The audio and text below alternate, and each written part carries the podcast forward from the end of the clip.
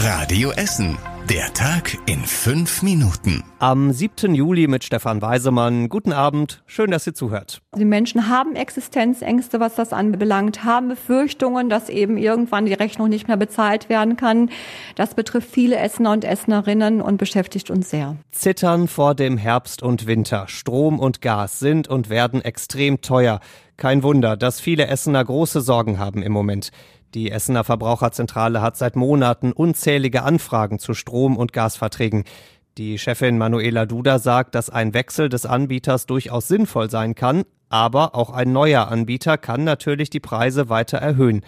Parallel dazu suchen viele Essener gerade nach Alternativen für die warme Wohnung im Winter. Alternative 1, ein Kamin. Die Kaminbauer bei uns haben gerade richtig viel zu tun. Das Kaminland in Borbeck zum Beispiel hat normalerweise zwei Beratungsgespräche am Tag. Aktuell sind es bis zu zehn. Wenn man dann es geschafft hat, einen Kamin eingebaut zu bekommen, dann muss sie noch ein Schornsteinfeger abnehmen und auch da gibt's Probleme, denn die haben bei uns in Essen alle schon randvolle Terminkalender. Alternative 2, eine mobile Elektroheizung. Die sind in den meisten Baumärkten bei uns allerdings schon ausverkauft. Im Hellweg in Altenessen kaufen die Menschen mittlerweile sogar eigentlich alles, was irgendwie Wärme machen kann, also auch kleinere Heizlüfter zum Beispiel. Da sagen Energieexperten, das ist nicht besonders sinnvoll, die verbrauchen sehr viel Strom und der wird ja auch immer teurer. Da bleibt uns eigentlich nur noch Alternative 3, dicke Wolldecken. Und davon scheint es bei uns in Essen zumindest noch genug zu geben. Personalmangel tötet, steht auf einem Plakat. Rund 400 Mitarbeiter von Unikliniken in NRW haben in Holsterhausen heute mal wieder für mehr Entlastung demonstriert.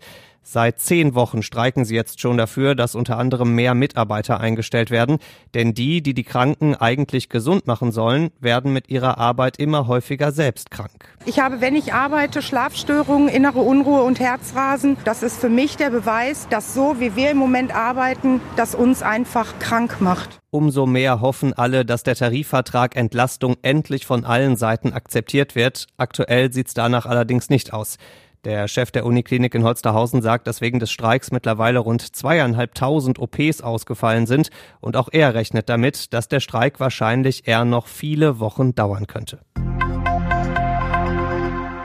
Dümmster Einbrecher des Jahres. Um diesen Titel hat sich ein Mann aus Katernberg beworben. Ein Nachbar hat in einem Mehrfamilienhaus an der Schalker Straße gemerkt, dass jemand in die Wohnung nebenan eingebrochen ist. Die Tür war eingetreten. Und er hat auch gehört, dass der Einbrecher noch in der Wohnung ist. Er hat natürlich ganz schnell die Polizei angerufen. Die hat dann tatsächlich einen 34-Jährigen in der Wohnung getroffen und sehr schnell gesehen, oh, das ist der Mieter der Wohnung. Der hatte nur seinen Schlüssel vergessen und deswegen die Tür eingetreten. Hier hätte diese Geschichte jetzt eigentlich zu Ende sein können, aber der Mann hatte in seiner Wohnung mehrere Zelte stehen. Das ist ein bisschen ungewöhnlich und noch ungewöhnlicher, aber nicht unbekannt war der Geruch, der aus diesen Zelten kam. Der Mann hat da drin nämlich Cannabis angebaut. In der Wohnung haben die Polizisten dann auch noch zwei Schreckschusswaffen, Messer, einen Schlagstock und Utensilien für den Drogenhandel gefunden. Der Einbrecher in die eigene Wohnung wurde festgenommen.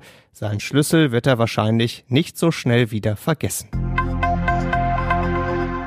Der Wimbledon-Wahnsinn ist zu Ende. Tatjana Maria vom TC Bredeney ist heute im Halbfinale des wichtigsten Tennisturniers der Welt ausgeschieden. Nach drei Sätzen gegen Oncia Böhr aus Tunesien. Im ersten Satz war Maria chancenlos, den zweiten hat sie dann mit großem Kampf gewonnen, aber im dritten war sie wieder chancenlos. Trotz der Niederlage ist das der größte Erfolg für Maria in ihrer Karriere. In dieser Saison spielt sie für den TC Bredeney in der Tennis-Bundesliga und in Bredeney sagen sie alle zu Recht, wir sind wahnsinnig stolz. Bye bye Boris. Boris Johnson tritt jetzt doch zurück also so halb zumindest. Johnson gibt zunächst mal sein Amt als Chef der konservativen Partei auf. Premierminister will er erstmal bleiben, zumindest bis ein neuer Parteichef gewählt ist. Das wird wahrscheinlich noch im Sommer oder im Herbst passieren. Johnson hat die Skandale in den letzten Monaten förmlich angezogen. Unter anderem hat er in seinem Amtssitz trotz Corona fette Partys gefeiert und zuletzt einen Kollegen befördert, der ein Grabscher sein soll. Daraufhin sind insgesamt 50 Mitglieder der Regierung zurückgetreten. Johnson konnte dann auch nicht mehr anders. Er sagt heute, ich bin traurig, den besten Job der Welt aufgeben zu müssen. Und zum Schluss der Blick aufs Wetter. Morgen wird's wieder schöner als heute. Die Sonne kommt immer mal wieder durch die Wolken. Dazu angenehme 23 Grad. Die nächsten Nachrichten bei uns aus Essen hört ihr hier bei Radio Essen wieder morgen früh ab 6. Bis dahin, macht euch einen schönen Abend. Das war der Tag in fünf Minuten. Diesen und alle weiteren Radio Essen Podcasts findet ihr auf radioessen.de und überall da, wo es Podcasts gibt.